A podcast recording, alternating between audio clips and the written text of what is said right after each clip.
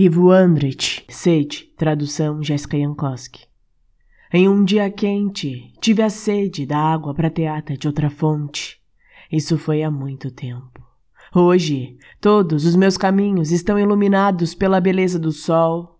A sorte me encontrou. Agora, a minha sede bebe de cem fontes termais. Mas não encontrei a paz, porque o calor da primeira sede nunca me deixou para trás.